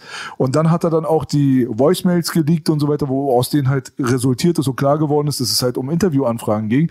Und das ist halt von dem Management aus und von Paddy Pimblett Seite aus ähm, nicht korrekt gehandelt wurde. Und das hat sehr, sehr viel Un äh, Antipathie gegenüber Paddy entwickelt und sehr viel Sympathie gegenüber Ariel. Das heißt, Dana und Paddy haben sich hingesetzt und haben versucht, ihm zu schaden. Und es ist vollkommen nach hinten losgegangen und die haben ihn zu einer Sympathiefigur gemacht mit viel mehr Fans. Also haben sie genau das Gegenteil bewirkt, was sie eigentlich haben wollten. Richtig, ja, richtig. Applaus. Dumm gelaufen. Ja, richtig. Aber weißt du, das ist halt so das Ding, diese Arschkriecherei, weißt du, diese offensichtliche Arschkriecherei geht mir auch extrem auf den Sack. Weißt du, du weißt, dass Dana ein Problem damit hat, dann stellst du dich dahin und sagst, er ist so, er ist so, er ist so und fängst ihn an zu beleidigen. Aber das ist halt der Charakter, den der Typ einfach hat und so sage ich ja, ich kann auf meine Intuition für, hören, ich kann auf sie fühlen, ich kann sie verstehen und bis jetzt hat sie mich nie betrogen und ich sage dir, er ist ein P-I-C mit Unterstrich. Du, also für, auf der anderen Seite gibt's dann Brandon Schaub, der sagt halt, ey Leute, die Medien, die versuchen den Mann jetzt zu zerreißen und äh, es gibt immer zwei äh, Perspektiven auf eine Story. Das kann schon alles gut Der soll mal sein. ruhig sein, der hat doch selber Probleme mit Dana White und UFC. Der, der hat auch ein großes Problem mit Ariel, deswegen ja. Die haben ja sowieso Beef miteinander. Deswegen, das ist auch so GZSZ alles, wie man merkt. Das ist so wie Deutschrap, aber noch so ein bisschen low. So. Heute bei Deutschrap geht's nur noch um den Scheiß. Da geht es so nebenbei um den Scheiß. Deswegen kann ich mir das auch viel besser geben, weil es ist ja auch würzig, ist ja okay, aber sobald man so in dieses Deutschrap GZSZ äh, Niveau wird darunter lächerlich. rutscht Ja, und es geht nur noch um so einen Scheiß, dann haben wir ja alle verloren, ja. Also tut mir leid so. Also dementsprechend ist das alles noch relativ clean. Wir haben auf der anderen Seite jetzt, um dieses Paddy-Thema abzuschließen, dann jetzt die ähm. Verteidigungshaltung so von den Medien und so weiter, Mhm. die sich eigentlich alle geschlossen hinter Ariel stellen. Dumm gelaufen. Ja, ich finde, das ist sehr gut zusammengefasst. Ähm, Das bestätigt und ja, bestätigt einige Dinge. Und ja, danke für die Aufklärung. Bitte. Sehr gerne. Bitte, Einmal für mich. bitte.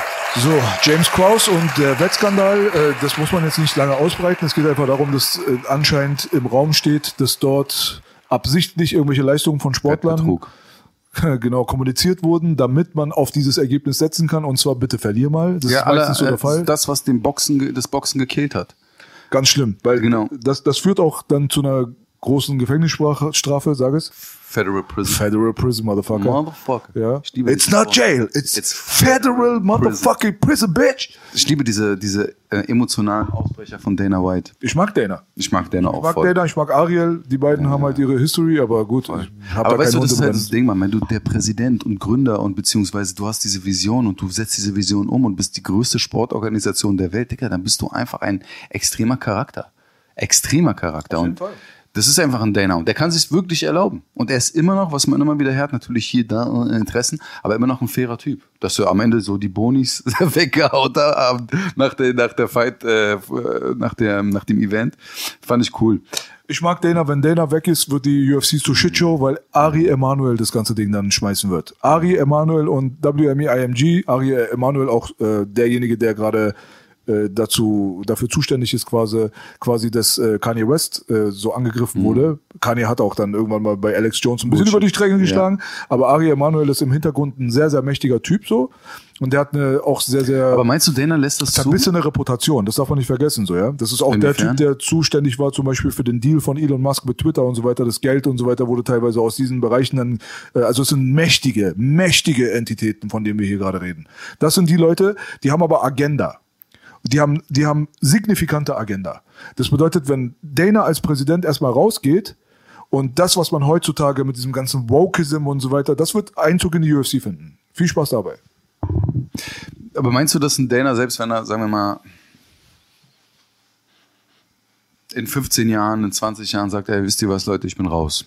Meinst du, der wird seine Leben, sein Lebenswerk, also dass er da keinen Einfluss drauf hat, dass er sein Lebenswerk einfach so kaputt machen lässt?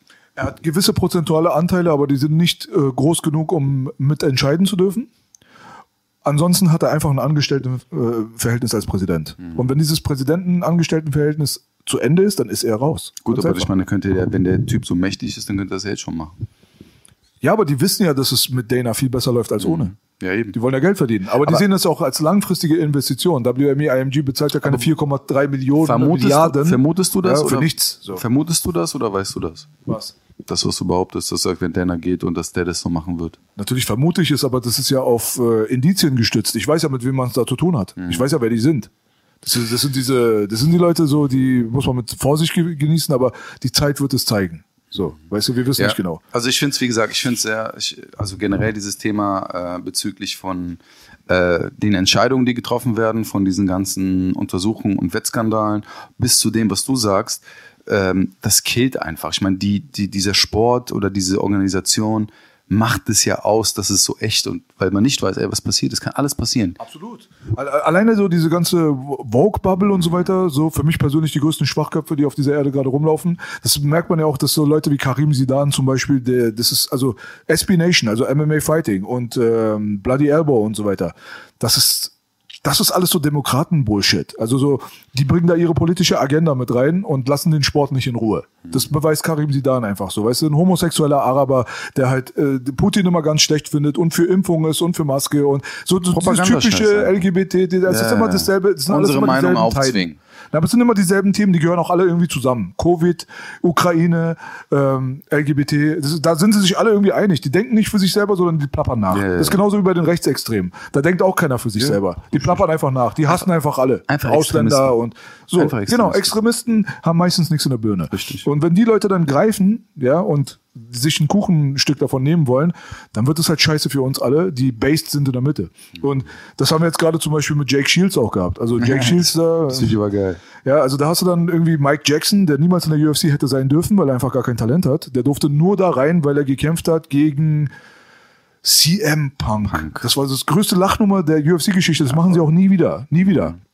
Deswegen hat er einen UFC-Vertrag bekommen, hat dann danach dann nochmal gekämpft, wurde von Mickey Gall komplett auseinandergenommen. Er ist einfach kein richtiger Fighter. Der ist auch eher so, ähm, Instagram. ja, der ist so TikTok. Aktivist und bisschen Journalist und keine Ahnung was. Ich meine, der Bruder ist, glaube ich, zu drei Viertel weiß. Ja, so ein Viertel von ihm ist afroamerikanischer Herkunft, aber basht halt richtig krass Weiße und nennt sie Kakerlaken. Also für ihn sind weiße Kakerlaken und und, äh, das, was er die ganze Zeit benutzt als Ausdruck, ist zum Beispiel White Fragility, also weiße Zerbrechlichkeit. Also die weiße Rasse ist für ihn ein zerbrechlicher Kakerlakenhaufen, um zu bekommen. untergehen wird irgendwann. So, und dieser Typ dann, der greift Jake Shields die ganze Zeit an, aufgrund seiner konservativen Einstellung. Aber Jake Shields ist nicht ein bisschen ein Rassist. Jake Shields gehört zum Scrap Pack. Das ist Nate Diaz, Nick Diaz, Gilbert Melendez, kein einziger Nachname, der weiß ist. Alles Latinos. Ist Grappling Coach Extreme Couture, ehemaliger Strikeforce Champion, Veteran, UFC, hat gegen George St. Pierre gekämpft. Cooler Typ, hab mir tausende Interviews von ihm reingezogen. Der wird von ihm angegriffen, weil er konservative äh, Meinungen ge- bezüglich seines Patriotismus der USA hat. Das ist absolut legitim. 100%. Wird als Nazi von dem betitelt. Ja, also derjenige, der drei Viertel weiß ist, aber sagt, Weiße sind äh, Kakerlaken, sagt, Jake Shields ist ein Nazi. Er schmeißt die ganze Zeit mit diesem Nazi-Begriff um sich. Ja gut, und dann passiert das in der Kampfsportwelt, was hier in Deutschrap sehr, sehr selten passiert. Man trifft aufeinander schlägt sich. Dann gibt's halt einen Takedown, dann gibt's ein paar aufs Maul und dann wird es sogar gepostet und dann wird es auch gefeiert und die meisten Leute sagen, hey, Jake Shield, hast du gut gemacht, hat er nicht anders verdient, dieser Scumbag. Die einzigen, die das nicht so sehen, sind SB Nation. Bloody Elbow und MMA Fighting mit Karim Sidan und diesen ganzen Demokraten-Bullshittern da drin. Das ist halt so das Ding so. Ich wünschte, ich müsste über sowas gar nicht reden, weil es diese ganzen politischen Differenzen, die dazu führen, dass ein Mike Jackson sich mit Jake Shields dann irgendwie prügelt, ja, die hätten eigentlich normalerweise gar keinen Platz. Die sollten eigentlich keinen Platz haben. Es sollte niemand als Nazi diffamiert werden. Es sollte niemand aufgrund seiner Rasse, seiner Herkunft, seiner Hautfarbe oder wie auch immer überhaupt angegriffen werden. Hast du ein Problem damit, wie er gekämpft hat? Kritisiere seinen Fighting-Stil und so weiter und alles andere kann man dann so für sich selber behalten. Hauptsache, man ist nicht gefährlich. Hauptsache, man ruft nicht zu Gewalt auf. Hauptsache, man promotet nicht gewisse wirklich rassistischen Aussagen. Und für mich persönlich ist Mike Jackson der Rassist. Ja, und das hat 100%. Jake Shields auch gesagt. Er hat gesagt, ich habe den Racist heute getroffen und er hat heute mal gesehen, dass er nicht sein Maul aufreißen kann, ohne dass es Konsequenzen gibt. Die Antwort von Mike Jackson war, der Nazi hat das gemacht, was Nazis tun. Und hat die Polizei informiert und hat eine Anzeige rausgeschickt, nach seiner eigenen Aussage, obwohl er jemand ist, der Defund the Police befürwortet hat. Also, dass man die Das Polizei entmachten so, sollte. das erinnert mich an viele. Das ist sowas von fucking Doppelmoral, was auf dieser Welt heutzutage stattfindet von diesen Menschen. Deswegen, die linken Extremen und die rechten Extremen sind für mich irgendwie einfach zwei Seiten derselben Medaille und die sind mir beide völlig unsympathisch. Ja. Völlig. Nee, finde ich auch. Also ich finde gerade auch der Sport, gerade der Sport macht ja auch diese Vielfalt aus. Ich meine, guck mal, ich habe mit Leuten, bin ich in Kontakt getreten, damals, äh, mit denen ich so niemals was zu tun hätte. Niemals. Ob das irgendwelche Typen sind, die salafistisch angehaucht sind oder weißt du, was ich meine? Du lernst den Menschen kennen und du fängst an, die Leute anders zu sehen. Du entwickelst ein Verständnis, ein Gefühl für Menschen, weißt du? Und das ist so ein Punkt, äh, diese Cancel Culture, die ja auch mittlerweile, die offensichtlich jetzt auch versuchen, in diesen MMA-Sport reinzubringen, was Gott sei Dank mit, äh, mit Takedowns und mit Ellbogen und mit Schlägen verteidigt wird. Ähm, das ist so, Digga, du hast den Sport nicht verstanden und du hast auch nicht verstanden, um was bei diesem ganzen Ding einfach geht.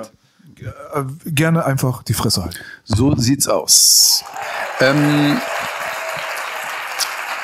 ich äh, wäre gerne auf den äh, Argentinier noch eingegangen gegen. Wir müssen auf jeden Fall Darren Till noch mal ganz kurz Ja, ja. Oh, oh.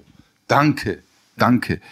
Äh, einmal? Morono gegen Ponzi, Ponzinibbio. Ponzinibbio.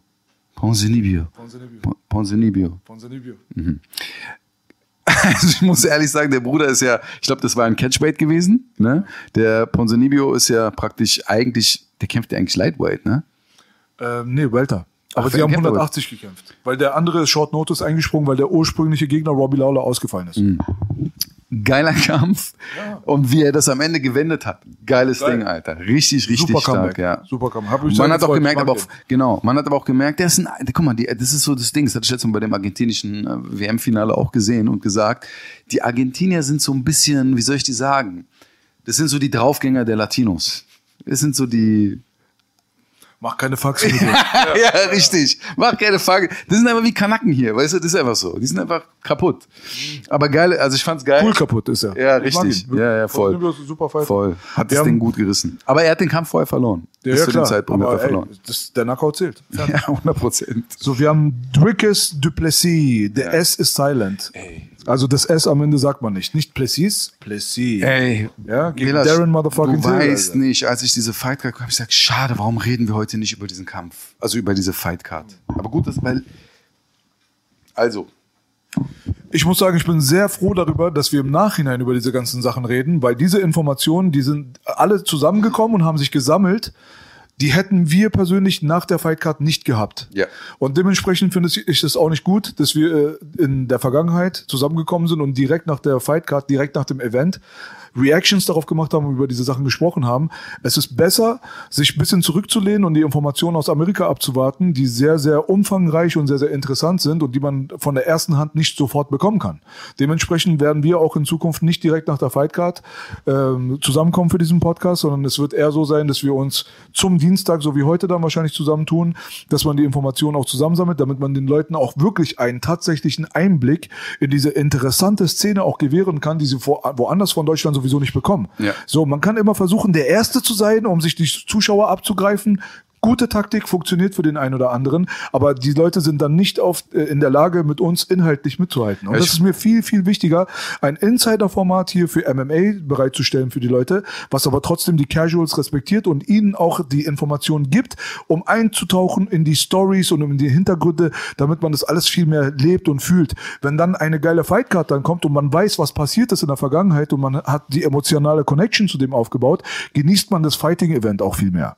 Absolut, nee, finde ich auch. Also ich finde auch, dass man dann gerade bei so, so, so geilen Fight Nights oder Fight Events ähm, generell das so ein bisschen verarbeiten kann, gucken, ob es da noch irgendwas passiert ist oder nicht.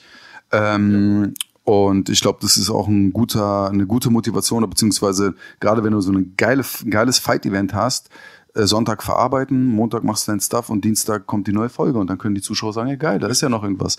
Aber ihr könnt ja gerne dazu auch was in den Kommentaren schreiben, was eure Meinung ist, liebe Zuschauer, würde ich mal so sagen. Ja.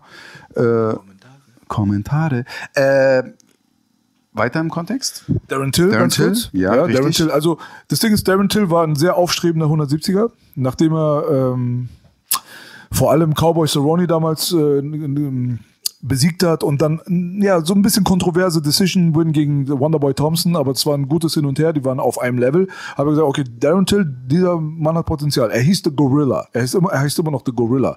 Das war er aber nur, weil er im Weltergewicht gekämpft hat und einfach körperlich den meisten dort überlegen. war. Jetzt haben wir leider einen sehr, sehr großen Sprung von Welterweight zu Middleweight. Das ist nicht der übliche Sprung, sondern da sind 15 Pfund dazwischen. Ja, man hat zum Beispiel von Featherweight zu äh, Lightweight hat man 10 Pfund. Das ist 145 zu 155.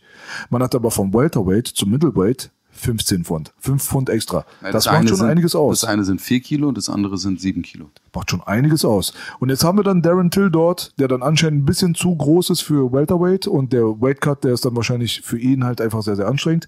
Und auf der anderen Seite einfach völlig undersized ist für Middleweight. Und der wird dort hin und her geworfen von Derek Bronson, von Duplessis und so weiter. Und man merkt halt, dass er diese körperliche Voraussetzung nicht ich hat, aber um mitzuhalten. Er hat einfach nicht, nicht. Was ich nicht ganz verstanden habe oder was mir so unklar ist, ich weiß nicht, ähm, ich sehe die beiden in letzter Zeit weniger abhängen. Ich weiß nicht, ob da irgendwas äh, geschehen ist. Er und Kamschat? Er, er nennt ihn so, Colby soll doch gegen mich kämpfen. Er sagt einfach, ich kämpfe gegen Kamschat. gegen Hamza Shimaev. ähm, wo ich mir denke, Bruder, was hast du denn gelernt? Was hast du denn in dieser Zeit? Du trainierst mit einem der stärksten MMA-Wrestlern der Welt, der alles zerfickt mit seinen Takedowns und reingeht und du. Mann. Und Der dann, Rudi ist in Thailand und lernt Thai-Boxen. ja, jetzt, aber die waren Dinger, die haben doch, der war bei Darren Till, sein Camp, er macht Thai-Boxen. Geht immer wresteln, Bruder. nee, aber du, du, er hat doch voll lange bei, im All-Star-Gym trainiert. Er hat doch den Spirit dies, mitgenommen. dieser Bruder, der hat die Reputation, Darren Till, dass er wirklich ein harter Train, also ein harter Schüler ist. Also der trainiert stark. Yeah, Man kann ihm nicht absprechen, dass er irgendwie faul ist. Nein, null, ne, gar nicht. Nee, aber er hat der trainiert, trainiert, trainiert, aber er macht es nicht effizient. Er macht nicht die richtigen Sachen und vor allem versteht er einfach nicht, dass er diese körperliche Überlegenheit von den anderen nicht kompensieren kann. Es geht nicht. Ein Duplessis, ein Derek Bronson. Jetzt gerade musst du dir mal überlegen, haben wir als Champion, Bruder, einfach den motherfucking, alter, weißt du, super Brasilianer. Ja? In der Middleweight Ah. Middleweight. Hm. Wir haben einfach Alex Pereira, Bruder, der, der sieht, äh, der, dagegen sieht Israel Adesanya klein aus. Wie kannst du in derselben Gewichtsklasse kämpfen wie Pereira? Das ist einfach absoluter Unsinn. Geb ich dir recht. Absoluter Unsinn. Geb Aber die dir tun recht. mir leid, das hat an einmal zum Abschluss, die tun mir leid, weil das sind die Leute, die zwischen den Gewichtsklassen hängen. Weißt du? Er ist ein bisschen zu big für 170, viel zu klein für 185, hat das Pech, dass es 175 nicht gibt. Und davon gibt es einige. Kevin Lee war so, so muss Ja, das aber die ganz- Diskussion ganz ist ja schon öfter, dass die mehr Gewicht lassen, aber das ist halt auch wieder mehr Geld und bla bla bla. Aber was ich trotzdem nicht verstehe, aber das hat ja aber nicht, trotzdem nichts mit, mit der Leistung seines Kampfs zu tun. Digga, der Typ hat, was, was, das war nicht mal Takedowns. Er hat dich gedrückt, er hat dich geschubst und du bist hingefallen. Also mal jetzt ganz ehrlich, also wenn du einen anständig, selbst, guck mal, selbst wenn du leichter bist, selbst wenn du, keine Ahnung, weniger Kraft als der andere hast, das macht das Ringen aus, dass du das Technische umsetzt, das Timing und ein Gefühl dafür hast, dann, Dicker, ich mit meinen, keine Ahnung, 85, 86 Kilo, krieg keinen guten Ringer mit oder einen, einen Durchschnittringer mit 65 Kilo oder weiß ich auch nicht, einfach runter. Krieg ich nicht. Wie kann das sein, dass du bei dem hier rum willst? Du willst du mich Ja, verarschen? Striker, er ist wirklich Striker. Aber du hast, guck mal, wenn ich ein Jahr mit einem Khabib, äh, mit einem Hamza abhänge, tausche ich mich nicht aus? Entwickle ich mich nicht weiter? Vielleicht hat er dieses Talent fürs äh, Wrestling nicht einfach. Weiß ich nicht. Da kannst du dann noch Aber trainieren, bis du schwarz Also wirst. es, ich habe mich wirklich geärgert. Wirklich, weil auch der, wie heißt der, der, äh, sein Gegner, Decis, Mussis, was, Plessis, Duplessis. Deplossi, Bruder, Müll. Ich fand den nicht gut. Wirklich. ein Weder Fighter. Striking, na, sein Striking war. Aber es ist halt sehr körperlich. Scheiße, ja, es ist körperlich. Das Einzige, was er macht, ist so Grappling oder gegen den Cage-Pin. Das war das Einzige, was er gemacht hat. Fand ich sehr enttäuschend, sehr, sehr, sehr enttäuschend von, von, von Darren Till. Aber der Fight war doch Bombe.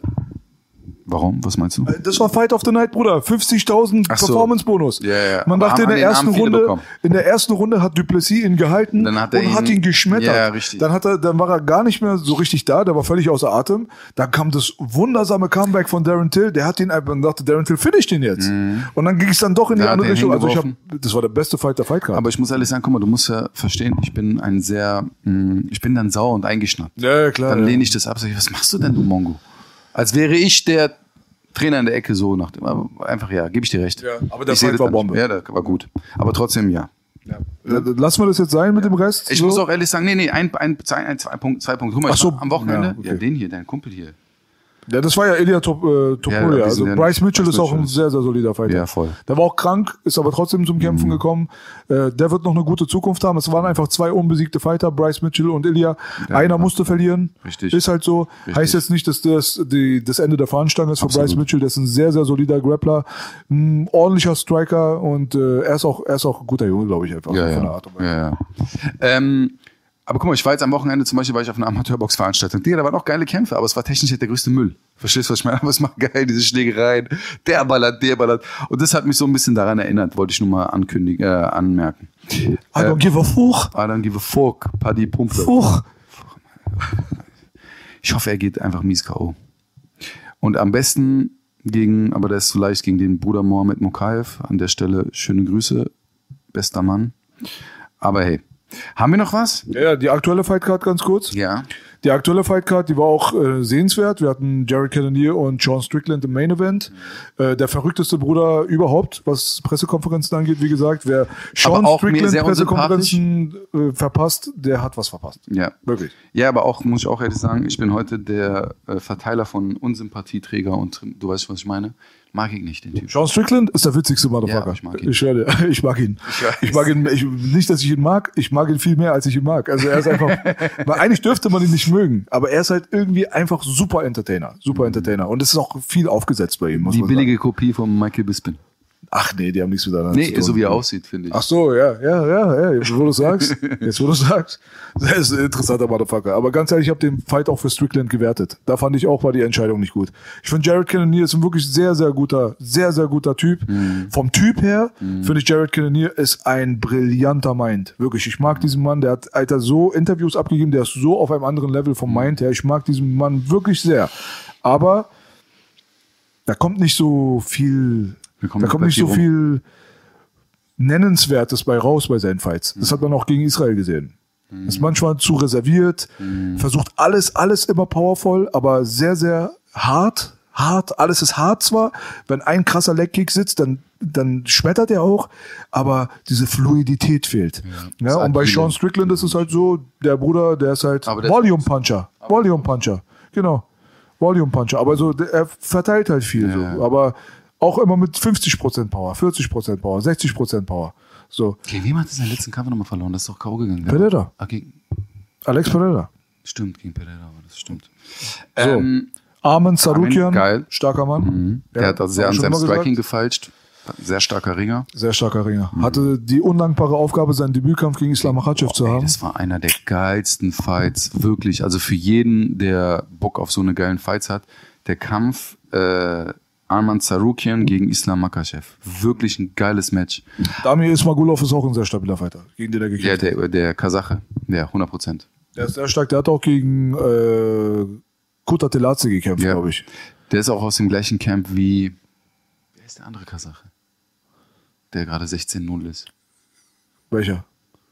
Middleweight. Das weiß ich nicht.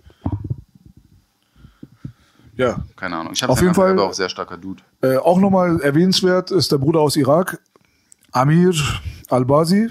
Ja, der hat auch eine sehr, sehr starke Leistung hingelegt, auf jeden Fall. Sehr guter Ringer, hat Power in den Händen und hat die beste Ansprache gehalten von allen. Also geht auf jeden Fall auf YouTube, Amir Al-Bazi und guckt euch mal seine Post-Fight-Interview an. Er erzählt, dass sein Auto einfach kaputt gegangen ist und so. Er braucht Geld. Gib mir Money. Äh, Bester Mann, ich höre dir. Hammer Typ. Alex, Alex, Entschuldigung, aber Entschuldigung, also das ist so das Ding, was ich auch vorhin gedacht hatte, so, weißt du, auch in dem Beef zwischen diesem Paddy Pimplet und diesem Elia, so alle versuchen jetzt so, jeder will den anderen dissen, Beef, bla, interessant zu machen. Jetzt ist die Frage, was ist der nächste gute Charakter, der kommen kann, wo die Leute sagen, ey, den mag ich, der ist sympathisch, der ist gut. Das würde mich mal interessieren. Und so eine Geschichte so mit Eigen, also so ein Eigenwitz, sich selbst so nicht schade zu sein, um sie über sich selbst Witze zu machen, ist hammergeil. guter Mann auf jeden Fall. Verfolgt bitte sein Instagram und alles. Gebt ihm ein bisschen Schein, der ist sehr unbekannt. Vor allen Dingen geil aus Irak, finde ich auch gut. Ja, Mann. Alex Caceres, also Bruce, Bruce Leroy, hat Julian Rosa ähm, K.O. gekickt und äh, man muss sagen, beide waren auf einer sehr, sehr stabilen Winstreak. Ich glaube, Alex Caceres ist jetzt gerade sechs Fights deep, ohne zu verlieren und äh, bei Julian Rosa war das auch so. Aber wir wollen die Leute mit nicht zu äh, bekannten äh, Leuten jetzt nicht zu sehr langweilen. Drew Dober gegen Bobby Green, wie gesagt, hammergeiler Fight. Ich habe, glaube ich, noch nie so eine dominante Performance gesehen wie Bobby Green und dann am Ende trotzdem zu verlieren durch einen Knockout. Ja, Unfassbar. Aber, ja, weißt du, das ist halt das Ding so. Das ist eine Sache, die ich so nicht ganz verstehe. Das habe ich dir vorhin auch gesagt, als bevor wir mh, online gegangen sind. Was mir nicht so ganz klar ist, dass man das so ein bisschen auch unterschätzt. Also da, da, du baust so ein gewisses Selbstbewusstsein dir auf, du boxst gut, du verteidigst gut, aber dann entsteht ganz schnell dieses Unterschätzen von diesen was ist das, Alter? Vier Ozen-Dingern, dass die so dünn sind, dass das so schnell gehen kann. Absolut. Und da denkt man auch, ey, wie viele Fights wurden schon verschenkt, nur deswegen, weißt du? Und da ist, da fehlt mir oft so dieses fokussierte, präzise einfach. Also ich rede jetzt nur vom Striking, ne? Also das, was jetzt ein Connor hatte, weißt du? Das ist so, der die Leute wirklich mit diesem, was äh, Firas Sahabi damals meinte, Touch of Death. Also die, Ja. die Knochenstrukturen und bla bla bla und wie du schlägst und wie präzise du schlägst. Genau. Richtig. Aber ja, es war ein geiler Fight. Fight. Ja, Mann. Äh, Beide, Entschuldigung, beide haben auch gegen den deutschen Kämpfer gekämpft und haben auch beide gewonnen. Gegen Nasrat. Ja. Mhm. Da hat Bobby Green den Rekord aufgestellt. Er hat, glaube ich, 200 signifikante Strikes verteilt. Weiß nicht, hat er mit Punkten oder mit Technik? Er hat, glaube ich, Nach Punkten Bobby gewonnen, Green ne? hat nicht die Knockout Power. Er ist ein Ja, Volume Puncher. Ja. Aber er ist halt super präzise, schnell, hat Reflexe, er sieht alles, er Mhm. Kickt weicht aber ein aus. bisschen wenig, boxt sehr viel. Genau, aber weicht Kicks gut aus, Mhm. checkt Kicks gut, kann gut wresteln. Nicht, dass er äh, Makhachev von sich halten kann, das reicht dafür nicht, aber er ist, er ist einfach ein guter Allround-Action-Fighter, kommt aus einer krassen History, kommt direkt aus der Hood in Kalifornien, hat alles hinter sich gehabt, seine Brüder erschossen worden, alles Mögliche. Also der Mann hat nur Scheiße gesehen, ist von Heim zu Heim geschickt worden und ist dann am Ende dann bei seinem Coach gelandet, der ein Weißer war, der hat ihn wie ein Vater behandelt. So und also Bobby Green hat eine krasse History hinter sich. Weißt du, das ist halt immer das Geile an diesen Art von Sportarten. Es war beim Boxen früher auch so, dass du wirklich Leute, die von der Straße kommen, die wirklich keine anderen Perspektiven haben, Absolut. wirklich, wirklich eine Perspektive bieten kannst. Das ist wirklich so. Äh, Undercard habe ich nicht gesehen, Prelims bei der Sache. Der Said Nurmagomedov hat gewonnen. Äh, m- Ah, der Jack Matthews hat leider verloren, der hat den verloren. feier. wo Der hat letztes Mal sehr starken Kampf Mhm, Finde ich auch, finde ich auch. Und viel mehr gibt es zu der Sache nicht zu sagen, glaube ich.